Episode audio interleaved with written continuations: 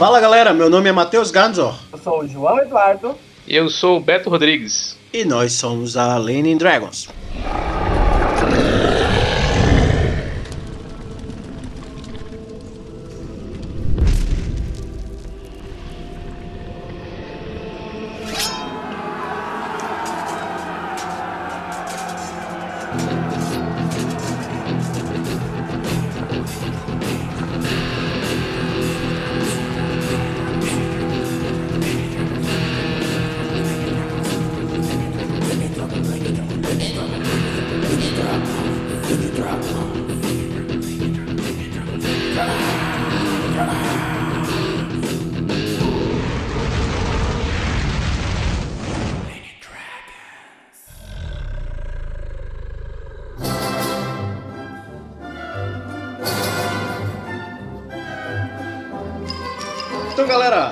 Voltando hoje com um episódio muito bacana para falar sobre um tema que é comum a todos nós jogadores de RPG, a fuga da realidade. E aí, estaremos falando aqui com o nosso camarada, o psicólogo Beto, né? Mas antes de falar do, propriamente da vida de Beto e do, da sua relação com o RPG todas aquelas perguntas que a gente faz na primeira, no primeiro set, vamos agradecer os nossos apoiadores. Sim, se você gosta dos nossos podcasts, Conheçam também o nosso Apoia-se, apoia.se barra RPG. Quem estiver nos apoiando, além de ter o seu nome aqui gravado em cada um dos episódios do mês, você também terá acesso a uma série de descontos na Lampião Game Studio. Você terá desconto com o nosso artista, o Rodolfo Carvalho. Você terá desconto com aulas de inglês do Ogan Tanda. Sim, você terá direito a aulas de inglês com desconto. Olha que bacana. Você terá, inclusive, alguns profissionais de psicologia que são da nossa rede e que fazem um preço mais acessível para você ou sua família, que no caso precise aí de um apoio psicológico, de um atendimento online e assim por diante. Quem for nosso apoiador também tem um leve desconto com esses camaradas para que possa possibilitar aí o seu atendimento psicológico. Então, conheça o nosso Apoia-se, acessem lá e confiram os nossos apoiadores do mês. Estamos aqui com Ricardo Oliveira, Gabriel Ferreira da Cunha, Eduardo Pequeno, Jean Rodrigo Ferreira, Fábio Beckmol Correia, Zé de Santos, Perimar Moura, João Eduardo Alves Croix, o nosso Pepino que está aqui com a gente, Vitor Barão, Davi Ferreira Alves da Nóbrega, Guilherme Justus Dias Moreira, Pedro Henrique Matos, Ogan Tanda, Caio Ró, Raul Gali Alves, Júlio César Matos, Gustavo Pinheiro e Afonso Henrique Cruz Souza. Além, é claro, de eu mesmo que estou pro, apoiando esse projeto que não é meu, não é seu, é nosso, porque é da classe trabalhadora. Bom, então, além disso, ouçam aqui o nosso recadinho do camarada Jorge Valpassos.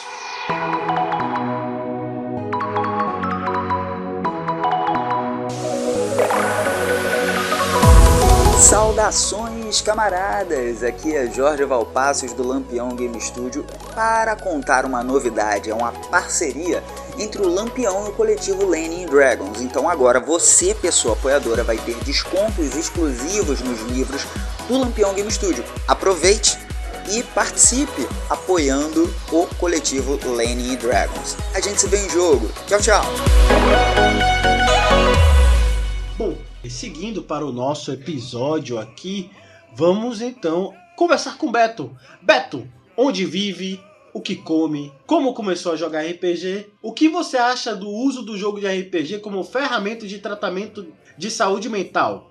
Bem, Matheus, eu, primeiramente, né, eu sou de Vitória, Espírito Santo. Na verdade, eu resido em Vitória, Espírito Santo, mas eu sou nascido em Ouro Preto do Oeste, Rondônia. Sou, tenho 38 anos, faço 39 esse ano. Eu sou psicólogo, já sou formado há uns 13 anos. Atuo dentro de clínica particular e sou professor universitário das ciências do comportamento, principalmente ali o, o behaviorismo. Psicoterapia analítica funcional é o com que eu trabalho. Sou jogador de RPG, acho que uns 25 anos, cara, mais ou menos. Eu comecei jogando moleque, cara. Eu, eu lembro até hoje que eu fui introduzido ao RPG com Shadowrun, aquele jogo extremamente difícil, cara. Mas o, o que foi interessante é porque o, o, o, nosso narrador na época, nem ele sabia na enrascada que ele estava se metendo. Ele comprou o jogo, comprou o livro, e ele mostrou pra gente aquele livro e a história do Shadowrun é do caramba, né? Uhum. Uma sociedade futurística, cyberpunk,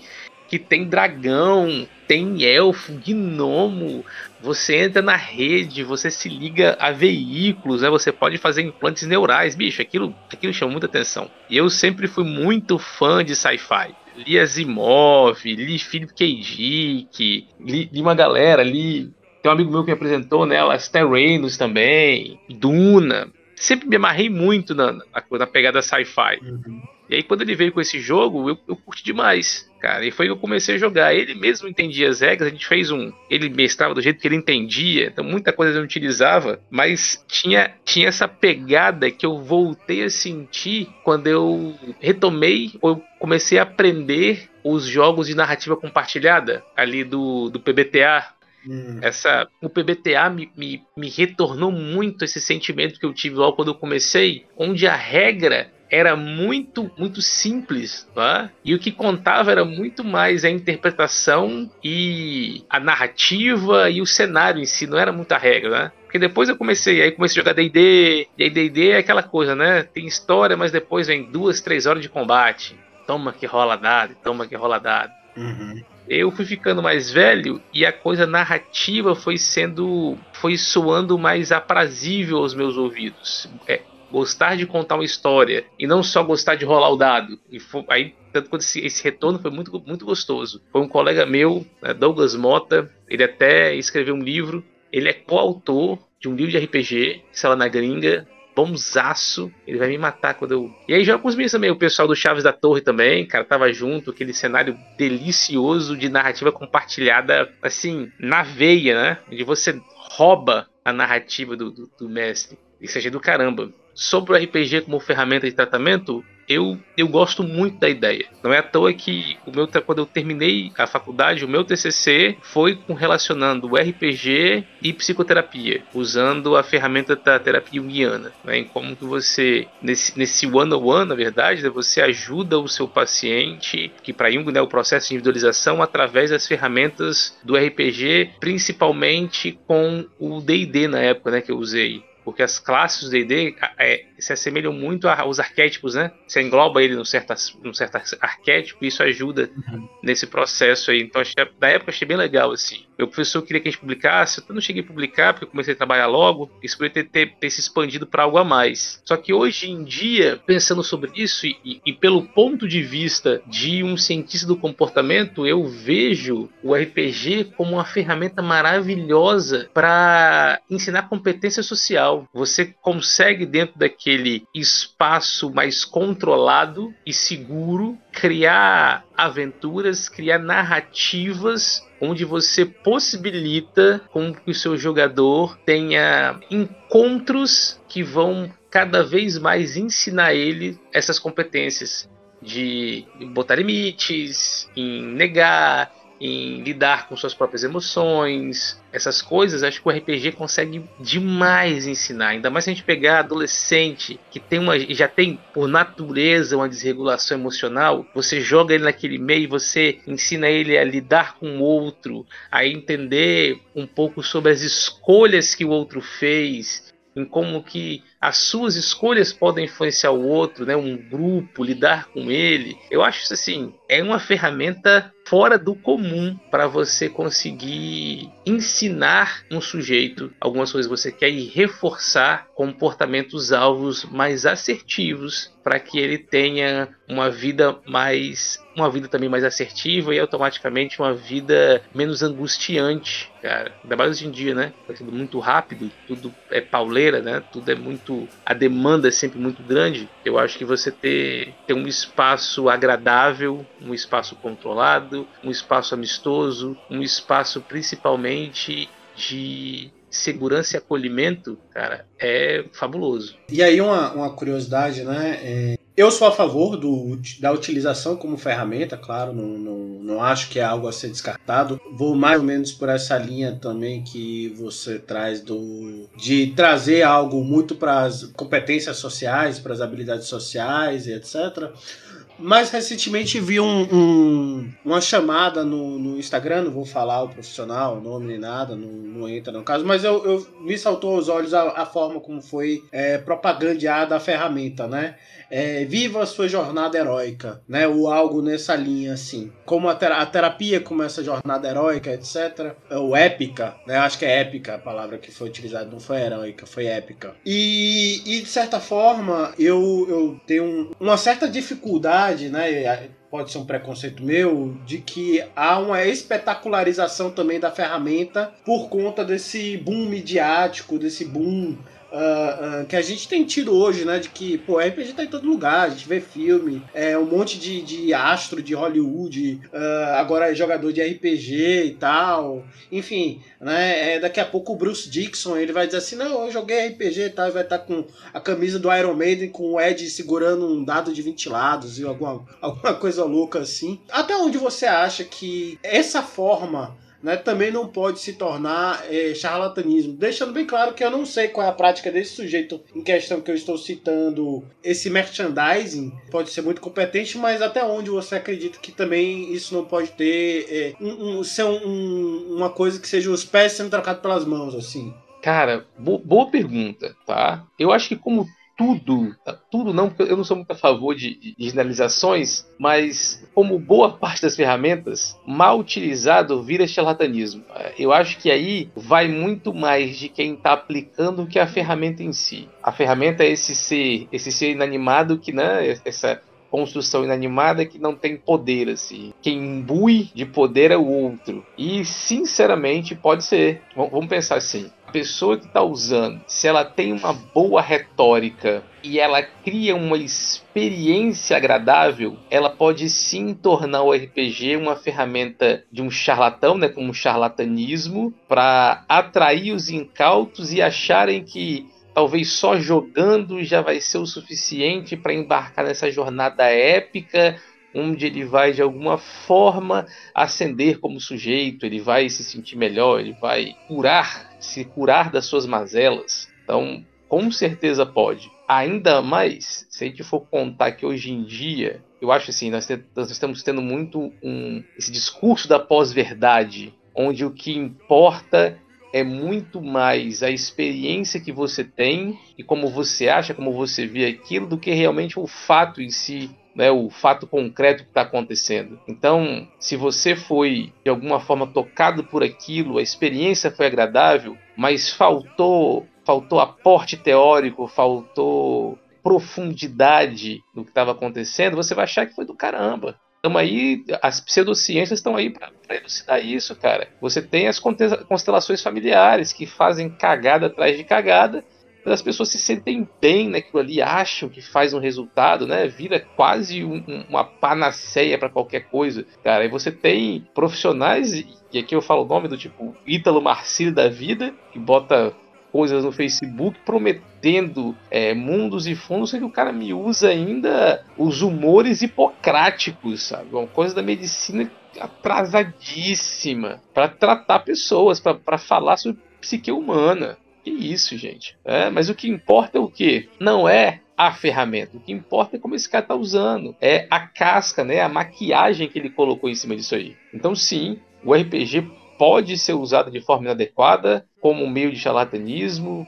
Se uma pessoa pegou isso aí, criou uma narrativa extremamente prazerosa, agradável, né? manipulável, bicho, você pode cair fácil num conto do vigário. Tá? E é algo que era para ser extremamente agradável, construtivo e positivo, vira mais uma ferramenta dentro de um, de um meio produtivo adoecedor. Então, o, uma coisa que eu queria perguntar para vocês da área da psicologia, né? Vindo de alguém que é da área do direito e agora estudante de uma das ciências sociais, é que cada vez mais eu tenho notado que as pessoas elas procuram dentro do RPG uma forma delas inflarem o próprio ego, sabe? Delas conseguirem crescer, delas conseguirem conquistar poder e delas acabarem vivendo uma aventura como heróis, algo que elas não conseguem fazer na, na vida particular delas, onde elas não se sentem tão bem. Isso a gente acaba vendo em diversas outras áreas, não só no RPG, a gente vai ver no TikTok, YouTube, nas redes sociais, uma necessidade das pessoas cada vez mais de aparecerem uh, aparecerem de uma forma que elas estão sempre super felizes, que elas são sempre super bem, que elas estão sempre no topo, no máximo, no alto da felicidade. Eu queria saber como vocês veem isso. É, eu sou da visão de que no RPG, assim, primeiro que o, o, o, a princípio, né, isso pensa, não é exatamente mais assim, mas o, o, RPG como ele, ele ainda tem esse, esse lado do hobby meio é, estranho, né, é, para uma grande massa. Ele está se tornando mais massificado, mas ele ainda é um hobby um tanto quanto mais estranho.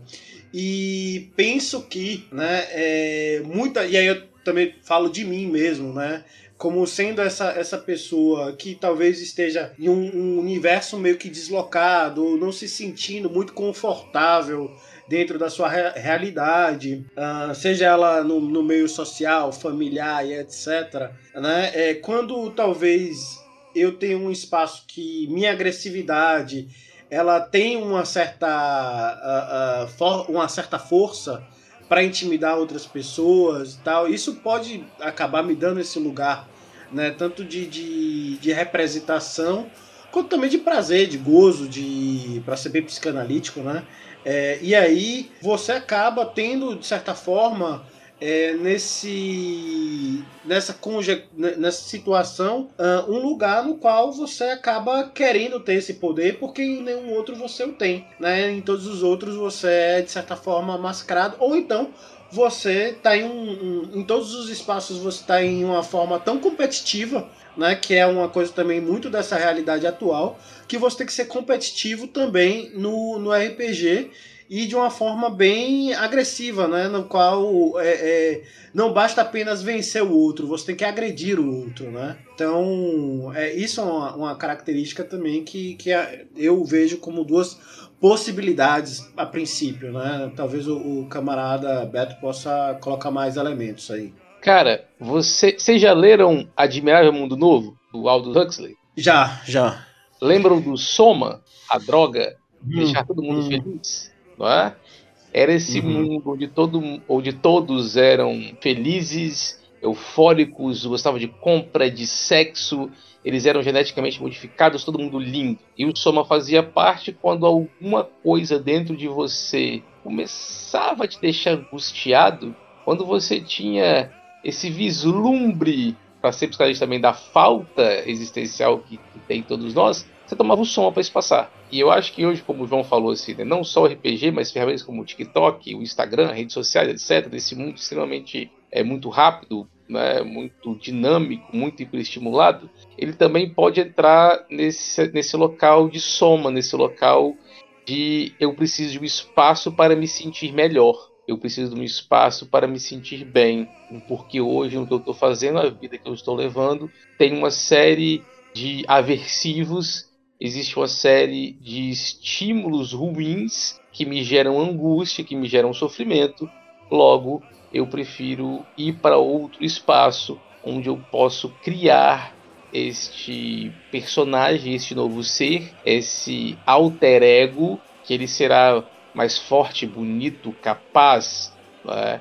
Ele pode então satisfazer algumas algum, né, de psicanalítico, algum gozo meu dentro desse, desse espaço, cara. E aí é, é muito interessante, como o Matheus falou assim, o RPG quando ele surge lá atrás, quando você tinha os wargames, né? E do wargame vira o RPG, você tinha um proto-RPG. Era algo extremamente nichado, era algo muito específico num grupo de pessoas e eu acho que talvez não tinha essa, essa função hoje, como tem de um comportamento de fuga esquiva. Era sim um local de prazer, um local de jogo, um local de sociabilização, né? que ainda tem lógico. Só que hoje em dia, do jeito que, que o rumo que as coisas foram tomando, o jeito que nós os vemos hoje como sujeito, a forma como nós nos portamos frente a trabalho, relacionamentos, etc., ele faz com que o RPG também assuma um espaço mais adequado para eu fugir e me esquivar de uma série de estímulos aversivos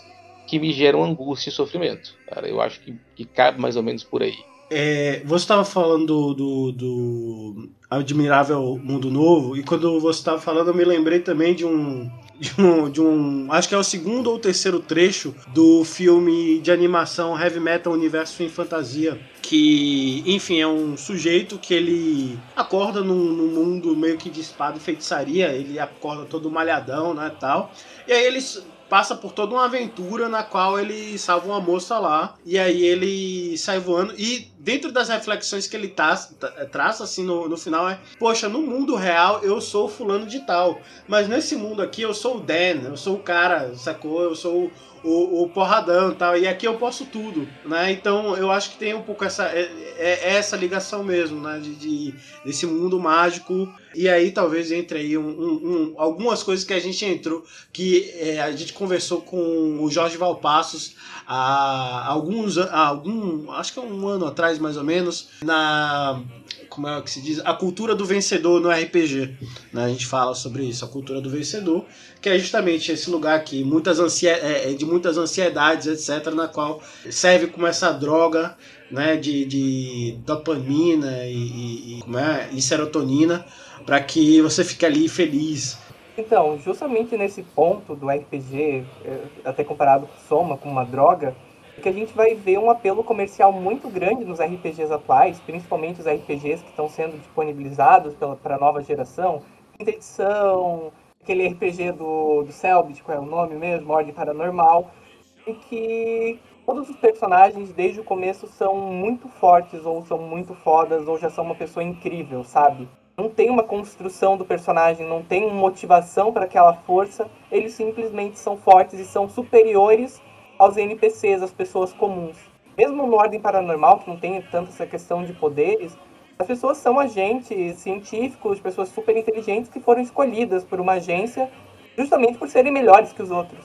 Mas, mas vamos lá, vamos pensar. Cara, quando você se assume jogar um RPG onde você vai incorporar outra pessoa, se você não tem isso muito bem estruturado já, se você já não tem alguns anos de RPG, talvez, ou se você não tá legal, se você não tá com um lugar bacana na sua vida, você vai querer de novo jogar com o fulano que acorda 6 horas da manhã, 6 horas nada, acorda 4 e meia da manhã, pega dois busão lotados pro trabalho, se rasga igual uma fila da mãe, vai voltar para casa no fim do dia, às 7, 8 horas, vê um monte de criança gritando, dormir para fazer a mesma coisa durante o outro dia. O que tu vai querer o quê? Você vai querer ser Máximos, não é? o gladiador romano que vai destruir todas as ordens de zumbis que invadem o reino, sabe? É, é isso, você no começo você tem essa inflação do ego para te desconectar deste local que você tá, que tá uma porcaria, que você não tá, não tá gostando. É? E, e, aí, e aí sim você entra nesse mundo gostoso, desse mundo onde você é forte, onde você é bom, onde você é bonito, onde você é maravilhoso. E, e eu, e eu concordo, João.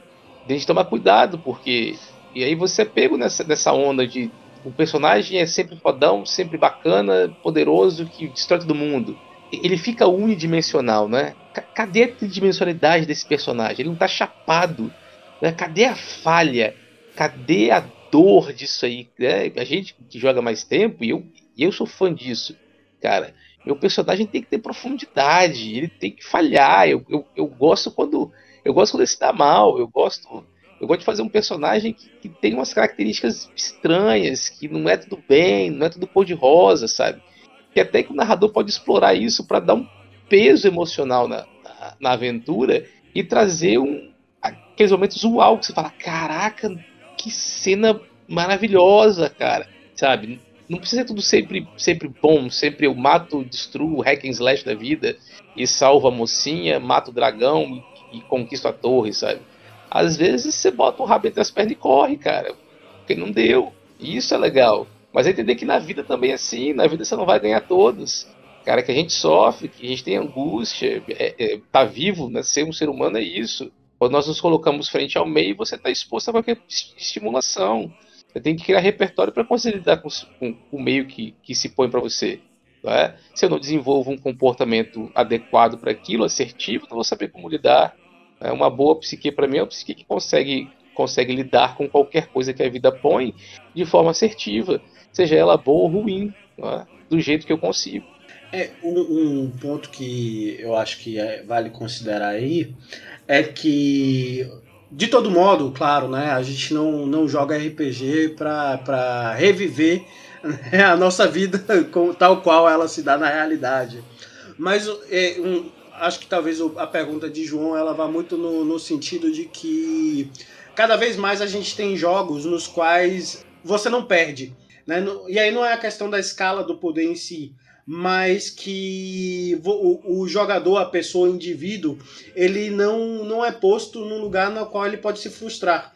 Né? No, ele sempre ganha, ele sempre vence. Então, ao final de cada sessão, você derrotou um dragão, você derrotou um, um, um beholder, você derrotou o, o escambau, o cacete, né, o super vilão. Então, tudo é tá ali para um roteiro semi-pré-determinado assim, é, é, semi-determinado, que você vai ganhar. Né? É, e, e, eu tenho é, é, eu tenho tido essa sensação muito em alguns tipos de jogos, é, esses que, que o João citou, por exemplo, Ordem Paranormal e D&D Quinta Edição, etc., me parece um tanto quanto esse perfil de jogos e eu percebo, é, é, e aí é uma percepção muito mais sensorial do que clínica, do que é, de um estudo quantitativo ou qualitativo, de que há uma geração de, de pessoas que dentro desses jogos né, é, não querem lidar com a possibilidade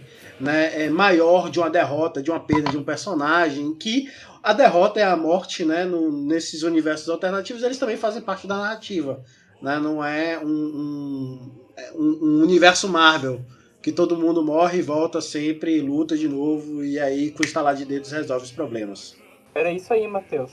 Era nesse sentido mesmo. A gente acaba tendo um, um problema social que acaba se desenvolvendo porque essa nova geração, ela não está mais sabendo lidar com as frustrações, ela não está sabendo lidar com a vida real e ela está sempre procurando alguma coisa, ou através das redes sociais, através de jogos, através da realidade virtual, e ver um local em que ela não vai se frustrar, em que ela não vai perder, em que ela não vai ter nenhuma decepção.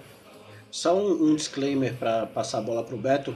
A gente não está aqui criticando a geração que está aí. Todas as gerações têm problemas. A minha geração, a geração do Beto, a geração do João. Né? Todos nós temos é, é, diversos problemas geracionais que fazem parte da época. Né, do contexto ao qual estamos inseridos. Então não é direcionado à juventude. Ah, não, no meu tempo que era bom, não é esse papo. Matheus, só um disclaimer final. Inclusive, eu estou falando da minha geração. Eu estou fazendo uma análise da minha própria geração. Talvez eu não esteja afastado. Você é jovem. Para fazer essa análise. Eu sou jovem, eu sou jovem. Eu estou, eu estou fazendo, então, uma análise, como eu falei, da minha própria geração. Estou falando do que, que eu estou vivendo e das pessoas com quem estou convivendo. Concordo com você, João. E, e também ah, é, não estamos em nenhum momento aqui falando mal de geração, não é isso, cara. Mas algo que eu tenho percebido muito em consultório é uma geração mais nova, realmente com muita dificuldade de lidar com frustrações. É isso. Você quer o jogo que não te frustre. É, você quer o filme que não te frustre. Você quer as experiências que não te frustram. Porque lidar com frustração é difícil, né, galera? Você tem que ter repertório para fazer isso. E aí realmente fica começa a ficar dolorido. Eu acho que é por isso que hoje em dia eu, eu gosto tanto do jogo de narrativa compartilhada, nesse que o PBTA meio que deu pontapé, é? porque é um jogo e é muito interessante. Você tem basicamente o sucesso, é? a falha parcial e a, e a falha mesmo. E o mais irado é que o jogo ele roda melhor quando você tem esse sucesso parcial, na verdade. Você tem um sucesso parcial. Que assim, você conseguiu fazer o que você queria, cara. Mas você teve um, um probleminha. Sabe? Você consegue, mas não consegue tudo. Tem uma coisa aí. Você vai ter um preço a pagar para conseguir fazer o que você quer. Quando a falha, é quando o sucesso é total, a história não movimenta tanto e o jogo não fica tão tão denso, tão gostoso e tão temperado quando você tem o sucesso parcial, que é conseguir o que você quer com custo. muito mais bacana. Então, isso gera uma certa frustração. Tipo, porra, você conseguiu, mas tem um negócio aí, cara. Ah, e isso é muito bacana. Acho que é o que eu curti muito a narrativa compartilhada foi isso. Que me pegou, assim, que me apaixonou.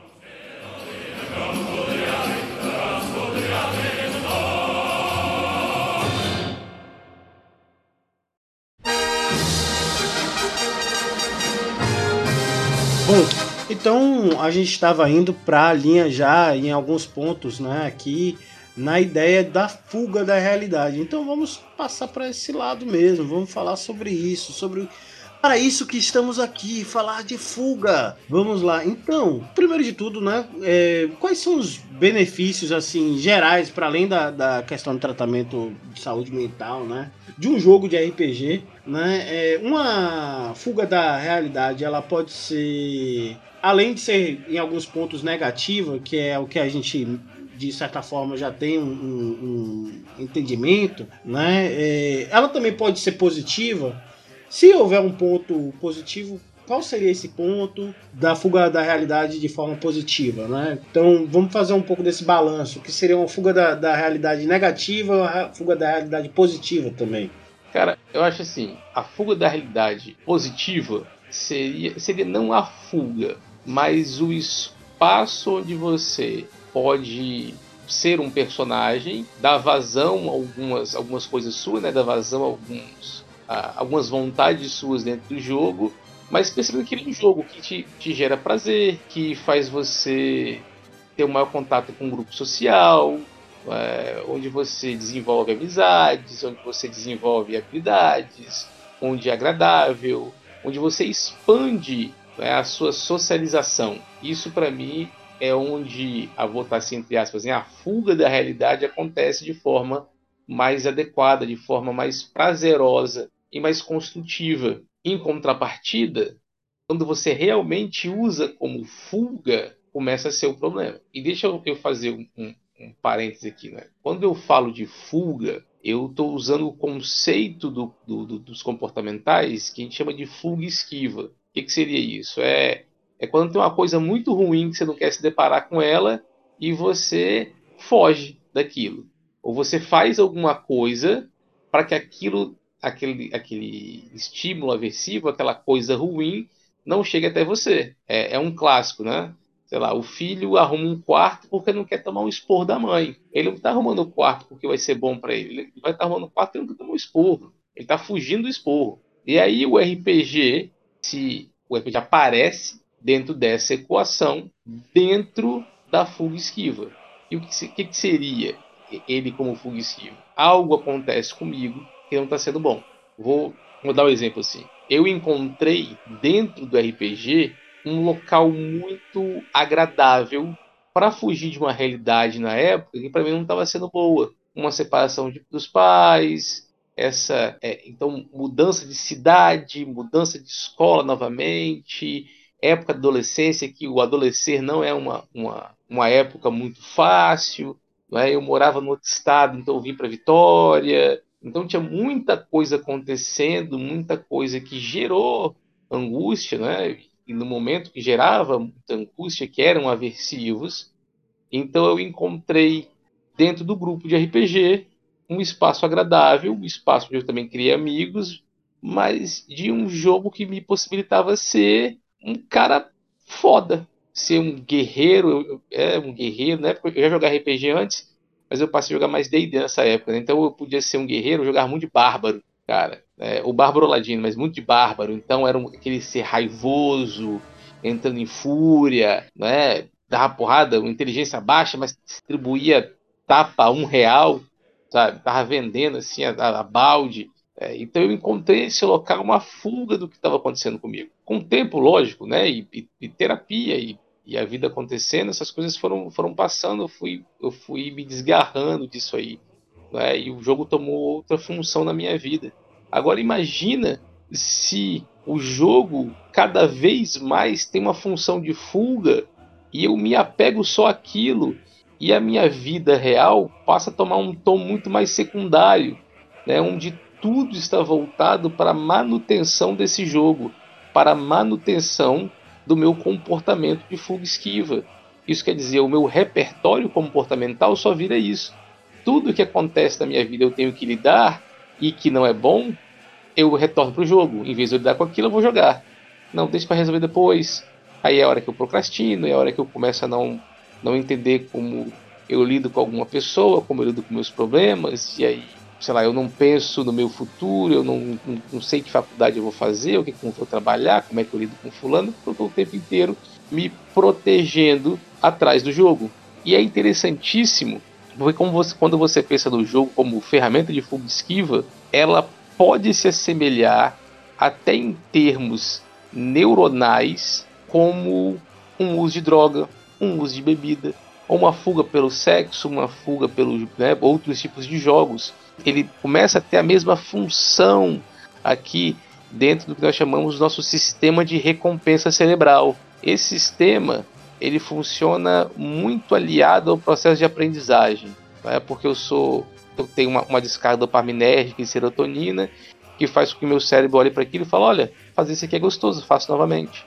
Né? O meu sistema límbico me reforça. Eu jogo, eu estou muito assoberbado com a vida, né? angustiado, eu jogo, vejo que aquilo é bom, e, né? vejo que aquilo é um, um local agradável, eu quero jogar de novo. E aí eu quero jogar de novo. Eu quero jogar de novo. E a vida começa a ser muito aversiva. Então, o meu cérebro fala, cara, você está vivendo isso aqui? Vai jogar, jogar é melhor. Vai para lá, vamos jogar. E eu ensino o meu cérebro a continuar sempre no jogo, porque o jogo é mais reforçador do que eu estar realmente é, em contato com o dia a dia.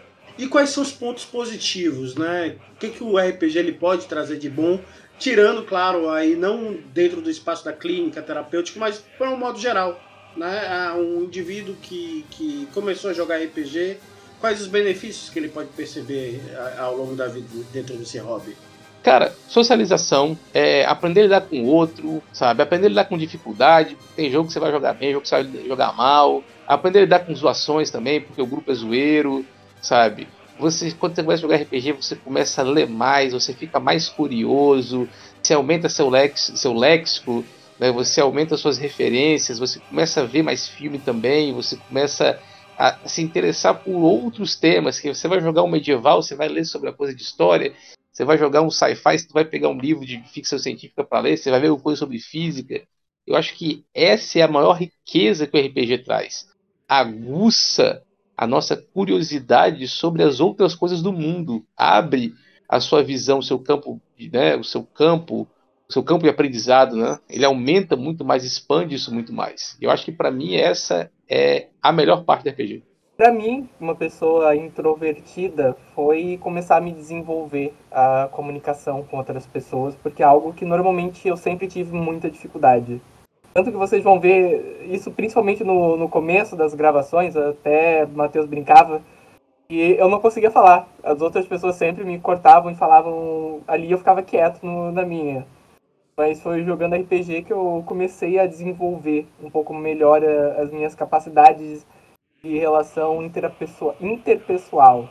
É, isso é uma coisa interessante, o João tá falando sobre isso. É, é o, o João é, é, é, do sul, né? Eu sou do Nordeste, a maior parte da Lady Dragons é do Nordeste. E aqui, aqui na região de Salvador, principalmente, nós somos afobados. A gente, a maioria do povo aqui gosta de falar, né? Então a gente se estapeia para falar assim. E se você vacilar, você não, você fica calado porque uh, uh, alguém pulou na frente assim para falar primeiro né? E aí é, a gente briga para falar que é de São João. Ó, se você não, não, não se mover, você nunca vai conseguir falar, porque daqui que a gente pare, lembre que você tem que falar, você tem que entrar no tapa com a gente. Né? Aí a gente. Opa, ó, o João também tá dando tapa, então fala aí, João. Ah, tem, tem, tem essa, essa lei aqui do, do da, da troca de tapa para falar. Ele aprendeu na marra, então, né? Foi. Sim, sim. A gente, a gente ensina. Mas é, é como é, é, Tough love. É amor duro, né, cara? É. Amor bruto. Vai na, vai na tora, né? Que a gente ensina vai... na tora, assim. Uhum. é na peia, né, cara? Pedagogia da porrada. Né? Gente, vamos, vamos, vamos, é na, vamos, na, vamos na, na, trocação aqui. Não, entre na trocação, é, venha você também. É. é isso aí, cara. Vou, é, é modo bom de aprender. É, mas aí um, um, ponto que é, que é interessante, né? É, que eu muitas vezes vejo nos grupos de RPG assim, é claro, existem razões bem diretas pelas quais algumas pessoas simplesmente não gostam da Lane Dragons e a gente está muito bem com isso. É para essas pessoas não gostarem. A gente tem o nome Lane Dragons por isso. É, sim, isso é para você, conservador de direita. Odeia a gente, continue odiando. Inclusive, continue comentando também nos nossos posts. A gente gosta de ver vocês lá, só passando raiva e tal. É muito divertido. Né? Todas as vezes que vocês aparecem, a gente se sente com o trabalho feito. Né? A gente se sente realmente com o trabalho feito. Aproveitando esse gancho, ó, um beijinho para você, neoliberal. Um beijinho para você, liberal. A gente também tá esperando seu hate, tá? A gente aqui aceita todo mundo pra hatear a gente. A gente também não gosta muito de vocês. Mas, cara, o, o, o, o ódio, o ódio e o amor, eles andam de mão dada. Se tá tendo ódio, estão lembrando de vocês também. Tá? Exato. Tá, tá. Quem dá ódio faz, faz o conteúdo girar. Né? Porque aquele cara que reposta, olha o que esse cara tá falando. Isso aí, me reposta mesmo. Então, mas aí a gente queria chegar aonde, né? Para além dessas pessoas que, enfim, é, são para nos odiarem mesmo, e muitas vezes a gente chega em um determinado lugar, a gente vai conversar, ah, olha, aqui a gente está falando de política, quando o rei ele tá mandando você resolver o pepino dele porque não tá chegando mais carro carroça tal, ou seja, tá atrapalhando o troll que tá sacaneando ali no meio da, da, da estrada, ele tá atrapalhando a política local, né? A política comercial local e aí você está intervindo e tal. Então, no RPG tem política, pipipipopopô, essa história toda. E muitas vezes, ah, mas eu não quero lidar com a coisa que já está na realidade. Eu quero jogar RPG, tadanã, e etc. E aí, qual é o limiar também é, de que isso é, já não está nessa, nesse parâmetro dessa ina, inabilidade de lidar com a frustração de elementos que são da realidade, mas que também permeiam a fantasia? como no caso da política. Cara, é, eu, eu, já escutei o pessoal falar assim, ah, isso, isso é só é só um hobby, não é? Eu não quero ter que lidar com isso. Eu só quero jogar. Beleza, eu acho que tem espaço. Ah, o cara não quer, não quer pensar muito, vai jogar um hack and slash, né? Um dungeon crawler, cara. O cara vai entrar numa dungeon, vai ter lá né, as salinhas, ele vai explorar, vai ter vai ter uma, uma trap, ele vai desarmar, ele vai matar os, os esqueletos, no final ele vai conseguir o tesouro, beleza tem esse espaço. Mas só que, como um jogador velho, né, já, eu acho muito difícil você desassociar o RPG também de tudo aquilo que passa atualmente. Eu acompanhei os meninos do Chaves da, do Chaves da Torre desenvolver o jogo. Ele é um jogo de, de realismo mágico, não é? Ele é um jogo que trata daqui da cultura latino-americana e de toda, toda a problemática que a gente vive, política, social e econômica, cara. É, traz uma, uma carga densa disso que é ser esquecido, disso que é você. Não, não ser esquecido de você não existe mais, é as pessoas não te enxergam. Né? Você passa a ser. Você foi tão ostracizado que você não é mais enxergado. É quando você caminha pela rua e não vê o gari que limpa sua rua, mas se o cara para, seu lixo acumula e fala: Ué, meu lixo acumula, o que aconteceu? Você não percebe aquele sujeito, né, bicho? ele está relegado às vezes um segundo plano que você não não o vê, ele cai numa brecha, numa fenda. Então eu acho muito difícil hoje em dia você falar de cenários de RPG que trazem conteúdos significativos sem de alguma forma não esbarrar num conteúdo político social, cara. E de novo, né, eu, eu sou RPGista velho, eu gosto disso, eu, eu gosto de ser confrontado com isso, eu gosto de jogar isso, eu gosto de, de passar perrengue tendo isso no jogo e, e, ficar chocado com algumas coisas. Então, realmente, é, tem espaço? Tem, lógico. Não é? Tem espaço todo mundo. Isso ainda é um jogo, isso ainda é um hobby. Eu acho que ele tem como, como premissa básica divertir também, não é? Então, se a pessoa não quer isso, ok. Ele vai encontrar um grupo que vai, vai servir para ele essa coisa mais enlatada às vezes. É? Mas para quem, para quem quer algo mais, para quem quer conhecer o nosso hobby de uma forma mais aprofundada, eu acho que você jogar uma aventura de cunho político social é gostoso. Gostoso e, e, importante.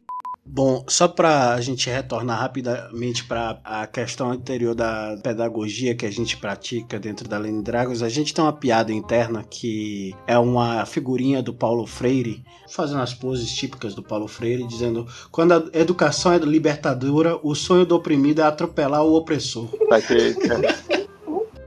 Mas sim, compreendo essa linha, mas é, não sei se o João percebeu da mesma forma que eu, é, a forma como você abordou a questão me deu a sensação, né, não sei se eu percebi da forma correta, que essa evolução também por algo a mais dentro do RPG, ele vem com um amadurecimento, não necessariamente com a idade, mas com um amadurecimento dentro do próprio hobby. Cara, eu acho que sim, porque eu acho que quando você amadurece dentro do hobby, você também amadurece como pessoa, você começa a tomar uma outra visão de mundo.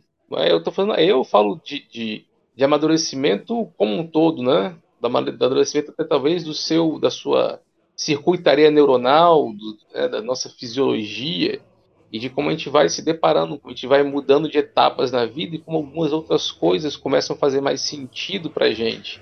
Porque, e aí tem outra coisa, né? Nós, eu vim de uma época de jogo muito diferente desses jogos mais é, muito rolagem de dado, né? O classicão. E aí quando você se depara com outro cenário que a galera foi criando e você fala, caramba, peraí, tem uma coisa diferente aqui. Isso também vem com, com eu ter, ter visto, né? Eu nasci na, na, nas diretas já, né, no fim da, da, da, da não peguei ditadura. Mas eu vi muita coisa acontecendo, minha família passou pelo congelamento da, da, da, da poupança do Collor, não é? Então, com isso, quando você começa a jogar RPG e você passou por isso, e você vê essas coisas diferentes acontecendo, e você vê também o cenário do RPG mudando, eu acho que vem essa, essa alteração do que, que eu quero jogar. Eu não quero mais essa inflação do meu ego, mas eu quero ter contato com outras coisas. Cara, eu quero, de alguma forma, conseguir aprofundar essa parada.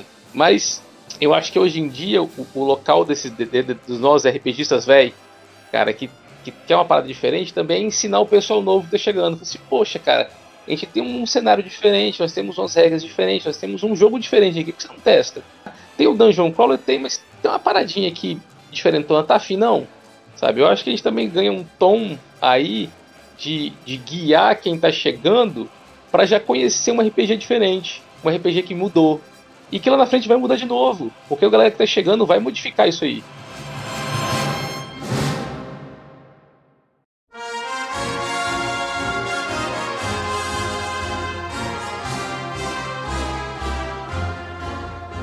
A gente estava falando de coisas boas, agora vamos falar um pouco de coisas ruins. É, nesse sentido, eu estou falando do capitalismo mesmo, é uma coisa horrível. A gente está vivendo hoje uma sociedade em que cada vez mais as pessoas têm, têm que lidar com sofrimentos diários. A gente tem, tem uma sociedade extremamente competitiva, uma sociedade que te joga no meio das coisas acontecendo, que tudo acontece muito rápido e não te prepara direito para isso. Uma sociedade em que você muitas vezes é apagado dentro dela, enquanto o objetivo social é ser destacado. Como é que fica a questão do RPG dentro de uma sociedade doente? Como é que essa fuga funciona dentro de uma sociedade adoecida como a gente está vivendo hoje? Ela ganha uma função muito maior. Não é à toa que você tem um aumento drástico dos transtornos de ansiedade, sendo que o Brasil hoje, segundo a OMS, está no primeiro lugar é, no mundo em transtornos de ansiedade quinto lugar em transtorno de depressão e, se não me engano, décimo segundo em suicídio. E isso também é atrelado ao aumento exponencial de, dos transtornos de dependência química, né? etilismo, etc., das compulsões. E aí eu boto compulsões não só com relação ao uso de droga, mas compulsão alimentar, compulsão de jogos, compulsão de sexo, qualquer coisa que vai te amortecer, né? vai, vai vai te deixar anestesiado do resto do mundo. Cara, é, sim, nossa sociedade ela tá ágil, ela está dura, ela está realmente é máquina de moer gente. Cara, ela preza por uma produtividade constante, ainda mais com, com a globalização chegando, né, rede social. Você tem essa coisa, você precisa postar o tempo inteiro, você precisa estar nela o tempo todo qualquer local que você vai tem que ter uma foto, tem que ser instagramável, tem que ter um post, tem que ter uma, Você não, você não pode só ver um pôr do sol, você tem que ver um pôr do sol, tirar uma foto, botar uma, uma frase de efeito que vai gerar engajamento. E aí isso gera um ciclo produtivo muito grande, onde você tem, tem que estar tá produzindo 24 horas por dia. Você não sabe mais o que é sentar para descansar, né? Se eu se eu estou fazendo nada, eu não posso não estar tá fazendo nada. Eu tenho que estar tá aprendendo alguma coisa. Se eu estou lendo um livro, eu não posso só ler um livro de besteira, não, posso ler um de piada tem que ser um livro que de alguma maneira vá me elevar pessoalmente, né? meu autoconhecimento. Eu não posso ouvir uma música, essa música tem que me remeter a alguma coisa que vá me acrescentar.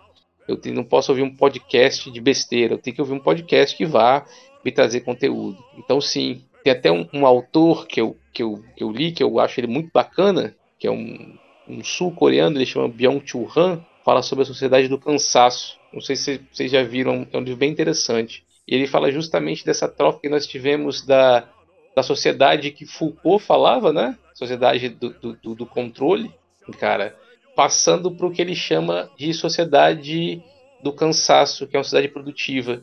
Enquanto a sociedade do controle de Foucault criava aqueles homens duros, embrutecidos, uma coisa muito mais do, do, do obsessivo, cara, a sociedade da, da, do cansaço cria homens ansiosos e deprimidos justamente porque você precisa estar tá produzindo 24 horas por dia. E aí imagina, quando você está exposto a um ambiente desse tipo, se você tem uma ferramenta que lhe propicia a construção de um ambiente mais açucarado, né, de um ambiente muito mais seguro, você foge para ele. E aí entra o que você falou mesmo, João, desses jogos onde você não perde, não é? Desses jogos onde você não se frustra. Porque você se frustra tanto no seu dia a dia, cara, você já, já traz uma crença, às vezes, de incapacidade, de insegurança, de não valorização, não é? de não estima.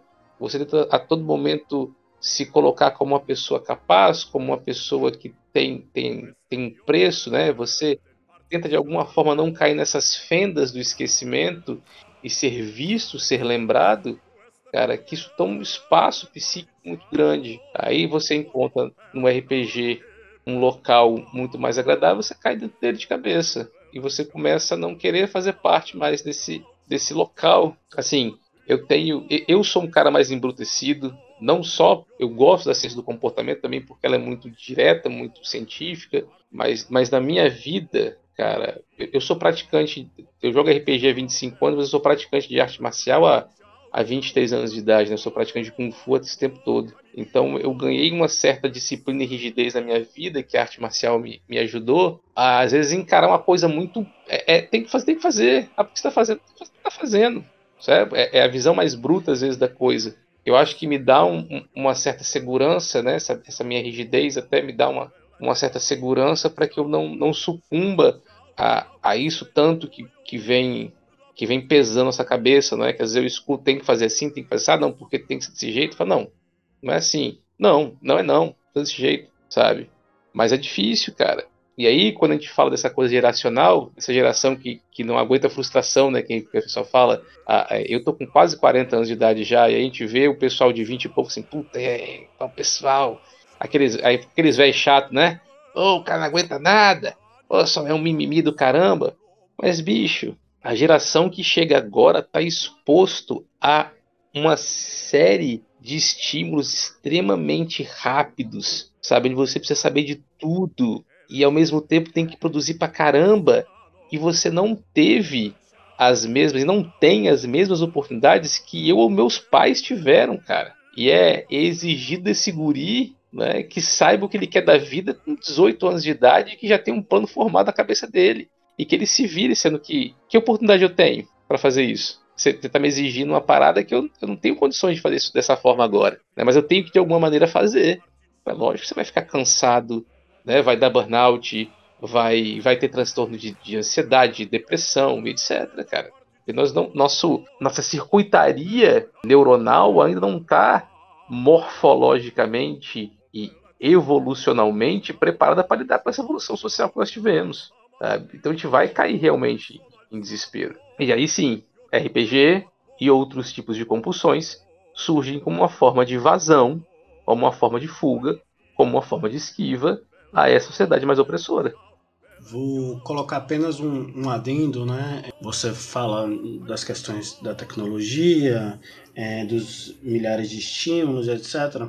A gente também precisa colocar aqui um ponto que é importante assim na, na dos efeitos psíquicos. É, você falou da, da sociedade do cansaço acho que a gente pode agregar isso também um, o livro do Mark Fisher né que é o realismo capitalista. É, é possível em, como é, é, não consigo não conseguimos enxergar é o, o, fim do, é, enxergar o fim do mundo do que o fim do capitalismo isso isso que é uma pergunta que ele, que ele, que ele lança ali, né? Tá, acho que é inspirado pelo Jameson.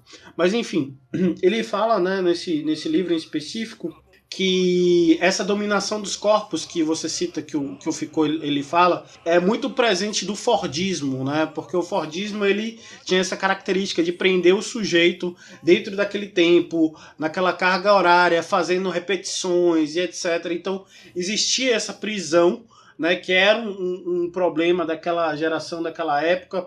E depois, quando o modo de produção ele se transforma no, é, é de modo fordista para o modo toyotista, então muda-se as organizações do trabalho e se muda as organizações sociais e as representações que se dão nela. E aí com isso você, por exemplo, se você tinha um cara que apertava a porca, outro que pregava, é, que, que é, é, sei lá, lixava uh, uh, o aço e outro que talvez, sei lá, uh, parafusasse tudo, né? Então você de, demitia duas dessa função e deixava uma fazendo as outras três e colocava toda uma reserva de mercado ali que causava um pânico, causa um pânico né, nessas pessoas que acreditam assim, olha, eu preciso, né, claro, é, deixa uma pessoa fazendo as três funções com o salário de apenas uma, né? Então, nesse caso, você tem um, um, ali um ambiente no qual todo mundo está com medo de ser demitido e através dessa gestão do sofrimento você causa produtividade. Essa é uma. uma aqui, claro, estou falando muito simplificadamente do que é o, o Toyotismo, de como ele se organiza. Existe a questão do just in time, né? Você entope o sujeito de, de tarefas, então ele está sempre sobrecarregado. E aí, de última hora, que ele vai conseguindo fazer aquela tarefa, etc. E aí é mais ou menos isso. A gente sempre, sempre se sente sobrecarregado. Acho que talvez esse seja um sentimento comum a todas as pessoas nessa atualidade.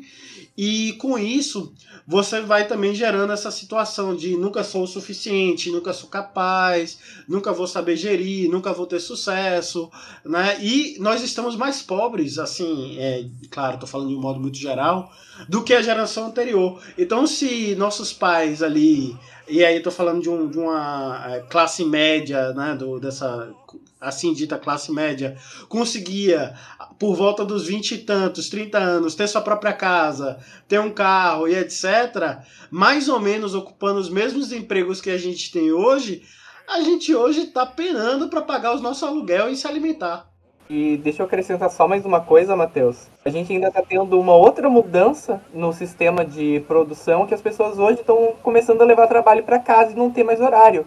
Essa questão toda de home office, é, teletrabalho, você não tem mais um, um horário de descanso. Você só vai parar de fazer as coisas que você tem que fazer quando você terminar. Você não tem um, um horário fixo de trabalho. Não, agora deu meu horário, eu vou para casa descansar minha cabeça. Você está trabalhando em casa, você não descansa mais sua cabeça. Também a gente. Ah, vocês estão fazendo coro com os bilionários que querem que vocês voltem para os locais de trabalho. Cara, não é isso. É, porque mesmo que a gente volte para os locais de trabalho, como o, o, o Elão Mosca né, é, é, tenta emplacar aí de novo, entre outros desses bilionários aí, que independente de a gente retornar ao ambiente de trabalho físico, a gente tem WhatsApp, a gente tem rede social. Então, assim, é, a realidade atual é que o, os, superiores, eles se comunicam com a gente. Chega no final de semana, olha, domingo, eu preciso que você faça aquilo para amanhã, né? Adiante não sei o quê. Então você trabalha no final de semana também, você recebe demanda, né? Então é, é tudo isso é permeado também. Né? Justamente, não é apenas o home office em si, é toda a relação de fato que está sendo permeada por esse ambiente online. E, Matheus, inclusive isso, falando do meu trabalho enquanto advogado, eu não paro eu tenho um horário que eu estou no escritório, que seria das 8 da manhã até as 5 da tarde, da 8 horas com um intervalo de meio-dia. Mas eu estou recebendo sempre mensagem de cliente, eu estou sempre recebendo intimação do fórum, eu estou sempre recebendo e-mail de coisas que eu tenho para fazer com meus prazos processuais e eu estou sempre trabalhando. Eu não tenho realmente um, um período de descansar a cabeça. Eu estou sempre ligado, eu estou sempre no WhatsApp de alguma forma trabalhando. Mas eu, eu te entendo, tá, João? Porque eu sou, eu sou, eu não tenho carteira assinada, na faculdade é carteira assinada, né? Mas eu trabalho muito por conta própria também, então eu estou trabalhando o tempo todo. Quando o, o Matheus vai saber disso, né? Eu posso ter o horário com o meu paciente, mas eu tenho o trabalho prévio do paciente e pós-paciente, porque eu vou estudar o caso. É, o, o, paciente não termina só naquele horário.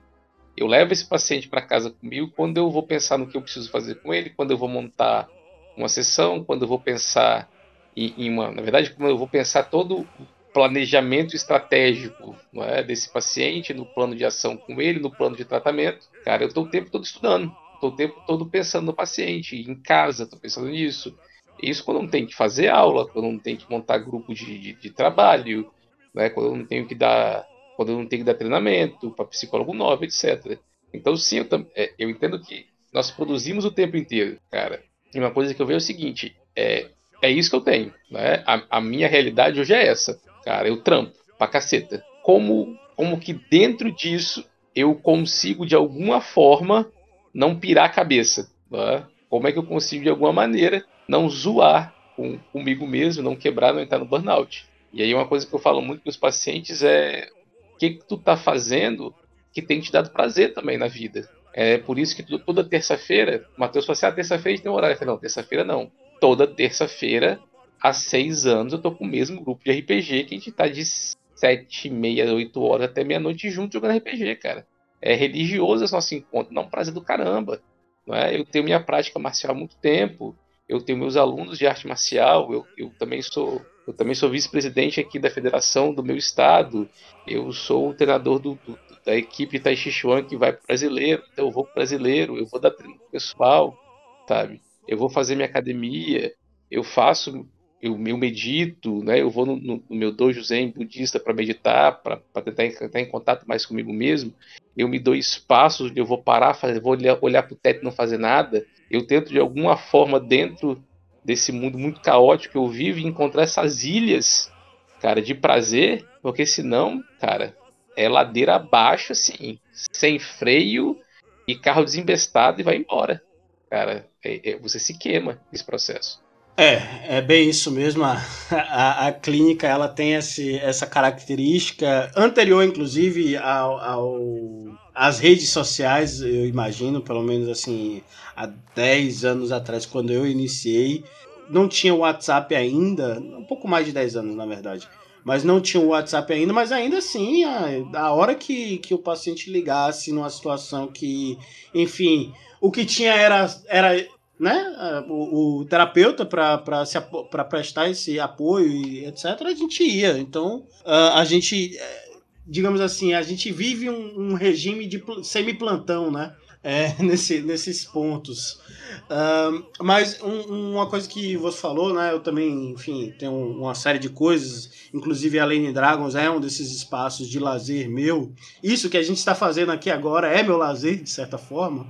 Né? É, e aí, ponto que, que me, me remeteu a uma coisa que eu também falo com meus pacientes é que a gente não tem tempo mais para sentir tédio. Né? De como você colocou, ah, um tempo que eu paro e fico olhando para o teto fazendo nada. Né? É, é, ou pelo menos nada que tenha alguma importância produtiva, por assim dizer. Né? Isso é uma coisa que é muito importante, a gente poder se dar o tempo de até mesmo sentir tédio, de não fazer nada. E ficar ok com isso, tá tranquilo, é isso mesmo, a gente precisa. Esse espaço que não faz absolutamente nada. E tá muito bacana isso, é muito importante. Né? É, eu, eu cresci em sítio, tinha momentos que assim, né? Eu sentava com os meus amigos e a gente ficava parado procurando assunto e procurando o que fazer. Né? Então, isso é uma coisa que é muito importante e eu acho que também é, faz falta na, na, na, atualidade para as pessoas de um modo geral. Com certeza, cara. Eu, eu tava até comentando com a paciente desse, tô escrevendo um texto no Instagram também sobre isso. A importância do tédio. Se a gente pensar até neuroquimicamente falando, o tédio ajuda você a estabelecer níveis mais elevados do que chamamos de dopamina basal, é? Essa dopamina nossa que é do dia a dia, assim, botar a grosso modo de aproveitar as pequenas coisas da vida. Esse prazer que você tem do, do ver o pôr do sol, de uma coisa mais tranquila, etc., do, do parar olhar pro teto. É? Isso vem quando você consegue lidar bem com o tédio, cara, e não colocar qualquer coisa no meio para ter que se estimular, porque eu tô angustiado de não fazer nada. Não, tem que aproveitar o tédio mesmo, cara. Né? E essa paciente discutindo com ela, falou, não consigo. foi calma, vamos que. E aí, e aí é outra coisa que cai, né? Rotina, estabelecer uma, uma, certa rotina, uma rotina básica pela manhã que você segue, você não precisa ficar pensando e preocupado com o que vai acontecer. Você tem aquela mesma rotina que vai acontecendo, que dá uma, uma segurança mental, sabe? que dá uma estrutura para sua vida, dá uma base para sua vida e você vai fazendo aquilo do mesmo jeitinho sempre, mais tranquilo, você já sabe como é que é, tá um pouco mais controlado, sabe? Vai com calma, do jeito que dá para você, e essas coisas vão se encaixando com o tempo, né? Em vez de eu acordo num, num pulo disparado, sai igual um maluco pegando tudo que eu vejo, enfio um pão na boca, jogo um café por cima, sai correndo que eu tô atrasado o tempo inteiro, né? O tempo todo atrasado, o tempo todo atrasado. Isso é péssimo, né, cara? É te ver o coelho da Alice, né? Cara, é isso mesmo, total. Olha ali, estou sempre atrasado, né? Olhando para o relógio. É isso mesmo.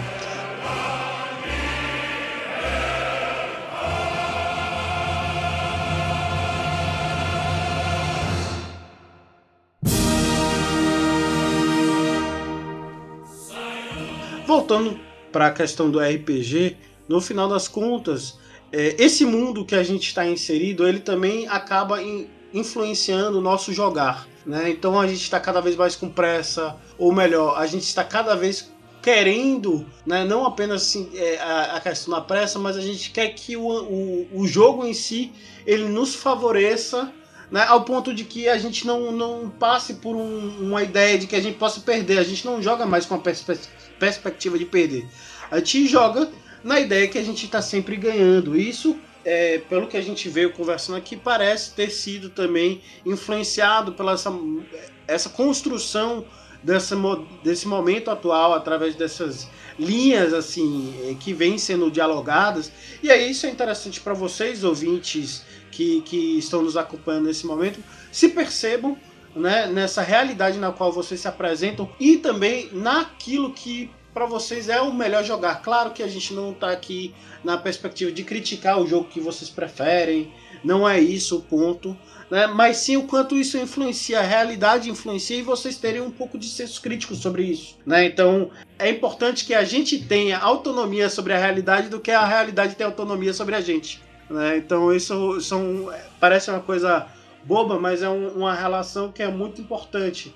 Né? A, a sensação de que a gente consegue de alguma forma ter um pouco desse contato né, e dessa segurança, desse controle né, é, sobre a, a, formação da nossa realidade ao redor e se sentir seguros enquanto a gente produz né, é, no, no passo a passo da vida, no nosso jogar e todas as outras esferas. Pois bem, então caminhando aos finalmente, nosso querido convidado, por favor, né? É, faça seu merchan, faça, né? O, o agradeça o, as pessoas que é, lhe convém agradecer e também fazer os seus juízos finais. Espero que não da forma que, que como no Velho Testamento, mas ao seu modo.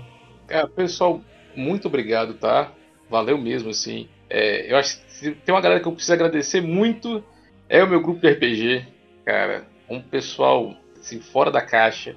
O Ramon, Ramon Mouri, o Arthur Andrade, é, que são os criadores aí do Chaves da Torre, bicho, fabulosos. Tássio, Gustavo Tenório, Douglas, né, criador do RPG, que vai me matar porque eu esqueci realmente o nome. Cara, joguei pra cacete, esqueci a peste do nome do RPG. Cara, eu tenho que agradecer muito eles que, me ajudaram a conhecer outros tipos de RPG cara, e me abriram os olhos para esse mundo novo. E moram no meu coração, assim, são amigaços meus, assim, moram no meu coração, pra caramba. Me agradecer demais a você, Matheus, pelo convite. Cara, achei muito bacana conversar com vocês. Tá? Eu tenho rede social, então é a hora do, a hora do jabá. Né? Tem rede social que eu não gosto de mexer, mas eu preciso mexer. É aquilo que eu tava falando, não é? Às vezes a gente tem que fazer um troço que precisa fazer e não só que a gente gosta de fazer. Esse que é, o, é, é até um pouco da, do estoicismo, né? Que eu, que eu gosto de estudar, faz parte desse ser. Às vezes é isso, a gente tem que fazer as paradas, mas então tô lá tentando de alguma forma fazer aquele trem dar certo. Cara, meu Instagram é @oBetoRodrigues, tá? Quem quiser entrar, quem quiser seguir lá, eu tenho alguns textos sobre, sobre psicologia. Às vezes eu esqueço de postar e é isso mesmo, acontece, fazer o quê, né? Quando eu lembro eu posto, é o melhor que eu posso fazer. Então, não vou me cobrar muito sobre isso.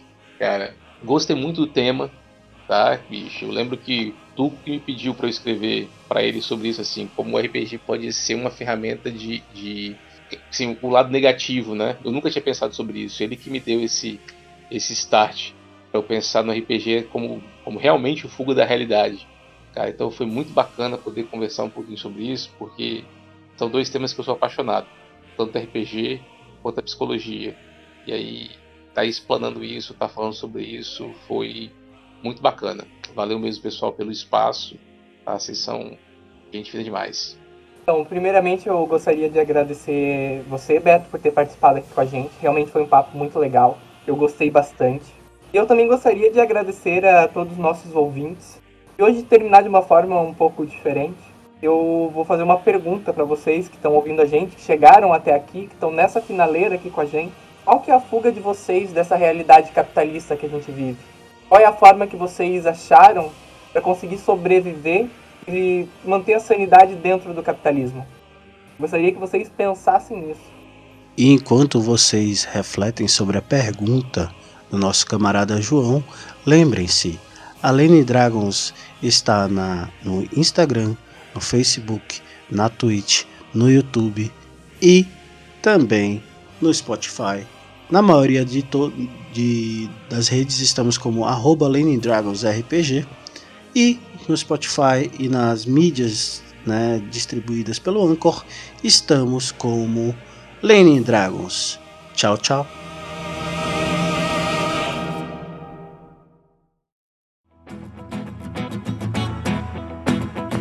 Transforme a sua ideia em realidade com a Dice Masters Podcasts Multimídia. A Dice Masters combina a habilidade de edição audiovisual com um forte embasamento em marketing para oferecer ao seu produto um serviço completo e personalizado. A Dice Masters garante também um resultado final de alta qualidade e impactante para o seu público-alvo. Além disso, a consultoria de marketing vai trabalhar para ajudar a posicionar o seu conteúdo de forma efetiva na internet, atraindo mais audiência e destacando a sua marca. Não perca mais tempo, nos permita transformar sua visão em realidade entre em contato conosco pelo e-mail contato@dicemasters.com.br e agende uma consultoria gratuita para avaliarmos as melhores estratégias para o seu projeto.